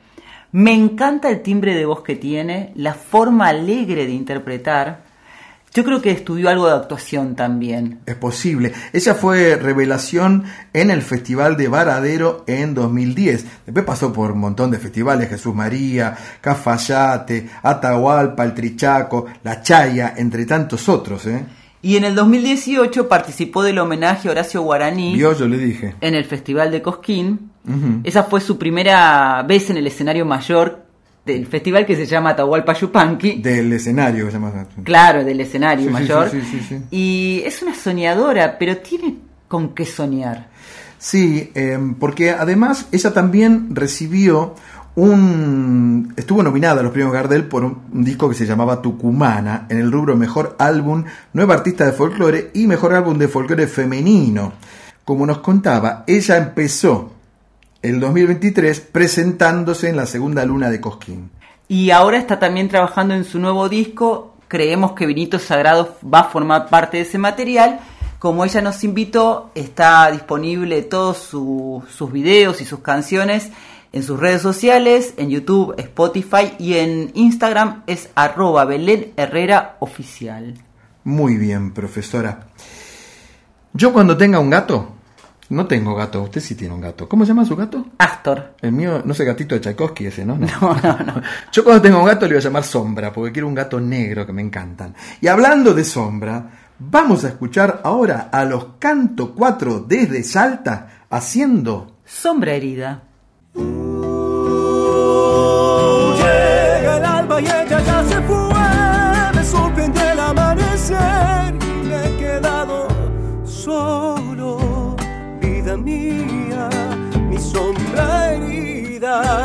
Mirando al cielo, estrella perdida. Vida mía, mi sombra herida, mirando al cielo, hay mi estrella perdida. Yo febrero y ella carnaval, el diablo me quiere ayudar, pero perdí sus ojos. Ay, mi vida, lejanía duele en mi pecho como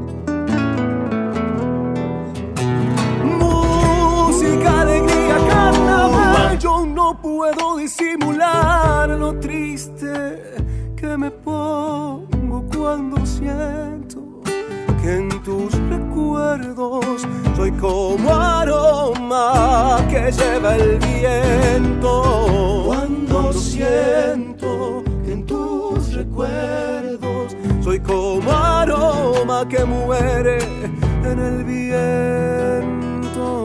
Seguiré soñando con tu amor y esperaré que de tu voz pueda escuchar mi nombre. ¿Para cuándo, cuándo? Si sigo así, moriré penando. ¿Para cuándo, mi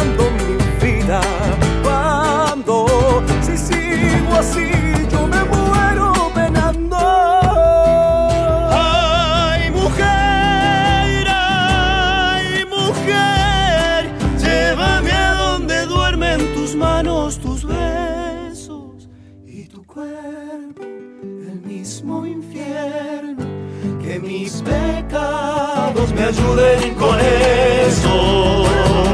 Vida mía, mi sombra herida, y si yo tuviera tu corazón. Qué bien que cantan estos chicos. Canto 4 originalmente estaba integrado por Rodrigo Villarreal, Facundo Rufino, Juan Peñalba e Iván Vera, que se conocieron cuando cursaban el colegio secundario. O sea, ¿en, en dónde era esto? En Salta. En Salta, en O sea, 19 que eran como los como los sui generis que se conocieron en la escuela secundaria. ¿no? Más o menos. Pero del folclore. Y cantaban en festivales y cantatas de, de- típicas de colegio. Locales, claro. Hasta que en 1999 tuvieron la oportunidad y ganaron ese concurso, que fue la oportunidad, Nace una estrella, que es un concurso interprovincial de aquel momento. Ajá. A partir de ahí empezaron a viajar por todo nuestro país, a presentarse en festivales ya más importantes y afianzarse. Claro. Y entonces, eh, ¿cómo está constituido finalmente el cuarteto? Bueno, los mismos que te nombré, pero Facundo Rufino se fue el año pasado y se incorporó otro salteño al grupo que es el músico y cantante Mauro Burgos. Lo que te quería decir además es que justamente Sombra Herida es una de las canciones más conocidas de Canto 4 y la grabaron por primera vez en el año 2007 en el disco que se llama Sombra Herida y es el primer álbum de Canto 4. Muy bien, profe. Eh, ¿Sabe que me acordé de otro disfraz? Un disfraz que yo una vez utilicé, que causó, hizo roncha, hice roncha con ese disfraz. ¿eh? me disfracé de Robinson Crusoe. De Robinson Crusoe. ¿eh? Lo único que me faltaba era una canoa. Pero bueno. Canoa tengo para vos. ¿En serio? Ahora me lo ¿Trajiste el dice. disfraz? Sí, pues lo tengo acá, claro, siempre lo llevo conmigo. Tengo una canoa para vos porque nos vamos a ir a la provincia de Entre Ríos a escuchar a Chuchi y Patricia Duré haciendo La canoa.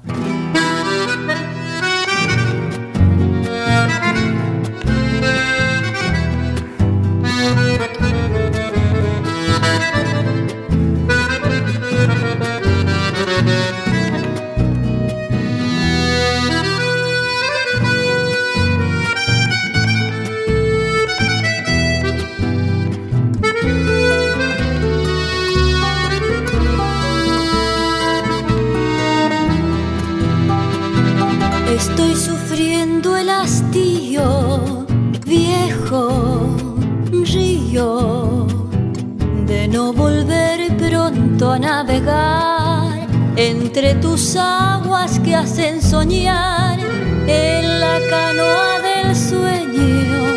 Fuimos dueños de la naturaleza, la mejor belleza que ofrece el litoral. En la canoa que el romance comenzó, cuando del agua recogí una deshojándola con fe, con emoción le preguntaba con afán, ¿me quiere o no? Entre palmeras que adornaban el lugar, entre los pájaros y el fresco matorral, en la canoa en su interior nació el amor, vivió el amor y murió el amor.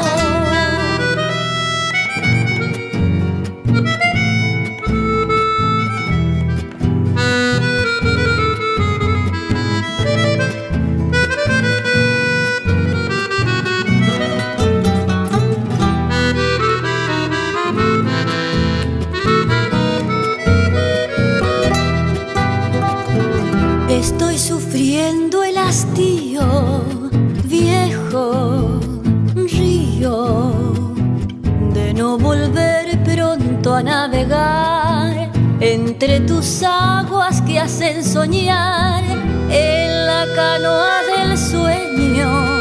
Fuimos dueños de la naturaleza, la mejor belleza que ofrece el litoral.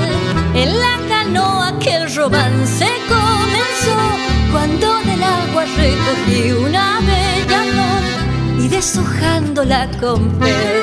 Con emoción le preguntaba con afán, ¿me quiere o no? Entre palmeras que adornaban el lugar, entre los pájaros y el fresco matorral, en la canoa en su interior nació el amor, vivió el amor, murió el amor, nació el amor, vivió el amor, murió el amor.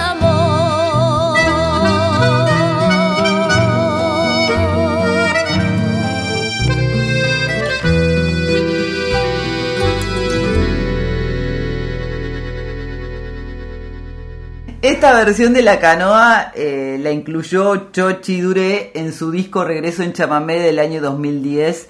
Duré es uno de los acordeonistas más importantes que tiene nuestro país, que tiene muchos, Sí, claro. pero además es cantante y compositor, nació en Nogoyá, vive actualmente en España, Ajá. y lo interesante es que tanto él como su hermana y su hermano, con el que en algún momento cuando eran chicos se presentaban como los hermanos Duré, su hermano Rubén, que Pero, pero no duraron mucho como Sí, trío. duraron un montón. Los duré.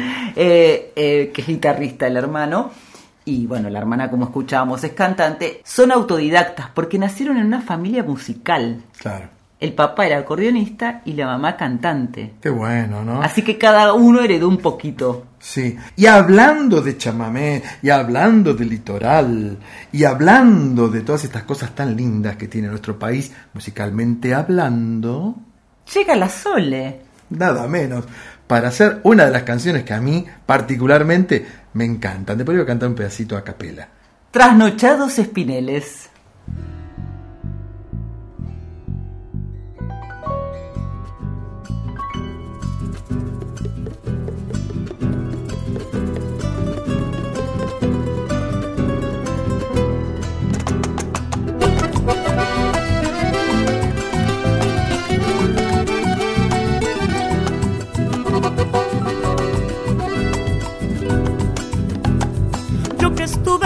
De la patria, donde el cielo está en la copa de los árboles en flores.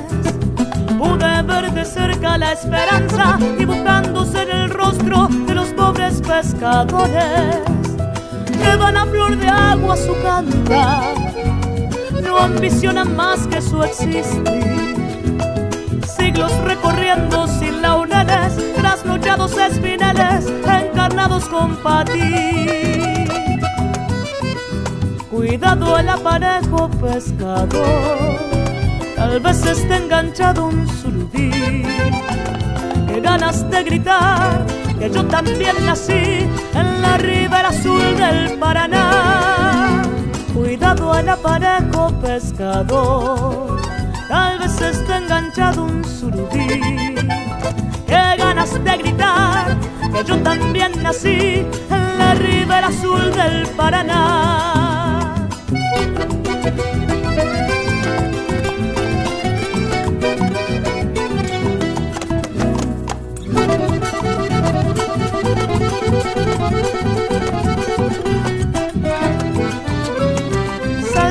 Juguetón algún dorado, espejismo de oro y plata por la magia del verano. Toque de misterios en el río cuando llega sobre el eco, cabalgando un alarido. Suena un acordeón en chamamé, paso de la patria guaraní. Mi cantar en suma es elocuente, si usted nunca fue a Corrientes, no conoce mi país. Cuidado al aparejo pescador, tal vez esté enganchado un surubí. Qué ganas de gritar que yo también nací en la ribera azul del Paraná. Mi cantar en suma es elocuente, si usted nunca fue a Corrientes, no conoce mi país. Mi cantar en suma es elocuente, si usted nunca fue a Corrientes, Tiene una potencia esta Sole que canta, es una versión del 2008, eh, en vivo en el estudio de Crónica Musical, CM, Sí. que en aquel momento todavía seguía funcionando donde funcionaba Crónica TV, Sí, me en la calle Riobamba. Crónica musical. Sí, señor, y que grabó en su disco Folklore, que también es del mismo año. ¿Qué me dice, Varela? mi cantar en suma es elocuente. Si usted nunca fue a Corrientes, no conoce mi país. ¿Qué tal, profe? ¿Puede andar yo? Puede andar. Lo- ¿Por qué no lo llama Hugo Casas? A ver si me produce. o Abacón. Mira, es más, Abacón. por ser carnaval y el cumple de la radio, Sí. te voy a otorgar en un simbólico acto que comienza en este momento de la No madrugada. me diga que gané como el, que el- el- el disfraz del año del carnaval. ¿Gané? ¿Gané el concurso de disfraces? Ganó el concurso de disfraces y se va a llevar a su casa, varones, ¿Qué? Un chupetín de colores. ¡Epa! De esos grandes.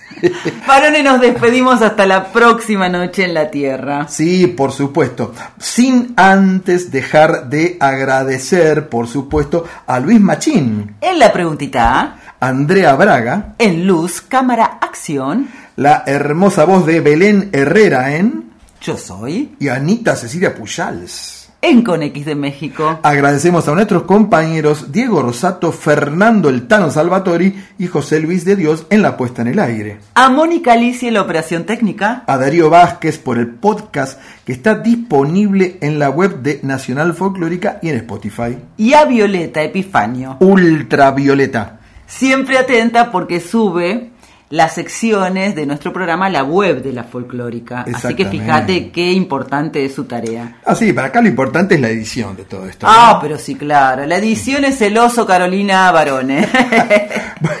Muchísimas gracias, queridas y queridos, por habernos acompañado una noche más. Seguimos toda la semana en nuestras redes sociales. No dejen de enviarnos mensajes a en el Instagram, arroba una noche en la tierra FM 98.7. y en el Facebook, profe. Una noche en la tierra.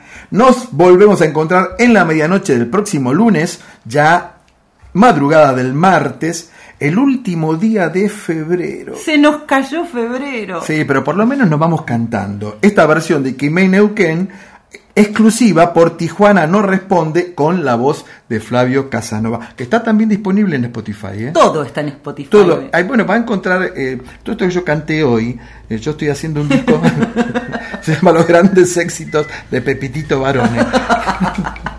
Escúchame, Pepitito, quiero que desearte un muy feliz día de carnaval. Igualmente. Un muy feliz día de la Radio Nacional Folclórica a todos nuestros compañeros y compañeras. Totalmente, a toda la gente que gracias a ellos nosotros podemos hacer este programa con muchísimo orgullo. Que tengas una bonita semana. Feliz carnaval para usted, para todas y para todos. Sol de los arenales, regada en sangre de un bravo saihueque. Grito que está volviendo en su desbocado otro pehuenche. El cielo la honda noche se oye del viento la serenata. Tu voz la luna prende en la negra simba de mi araucana.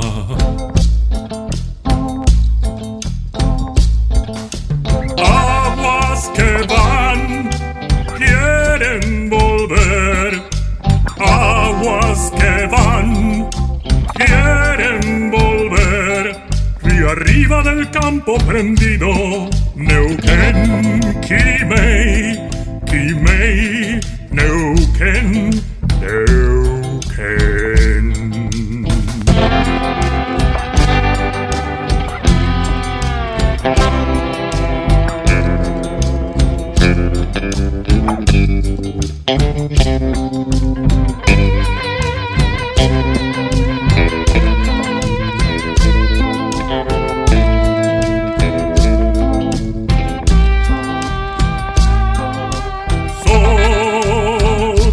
se está gastando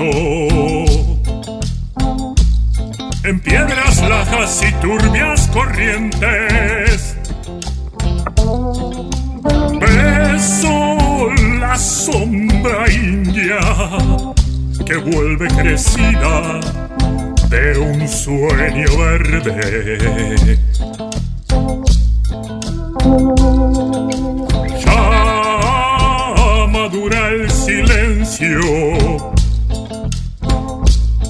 Por el agreste vientre de tus bardas. Quieren rayen dormirse, tiemblan sus entrañas enamorada.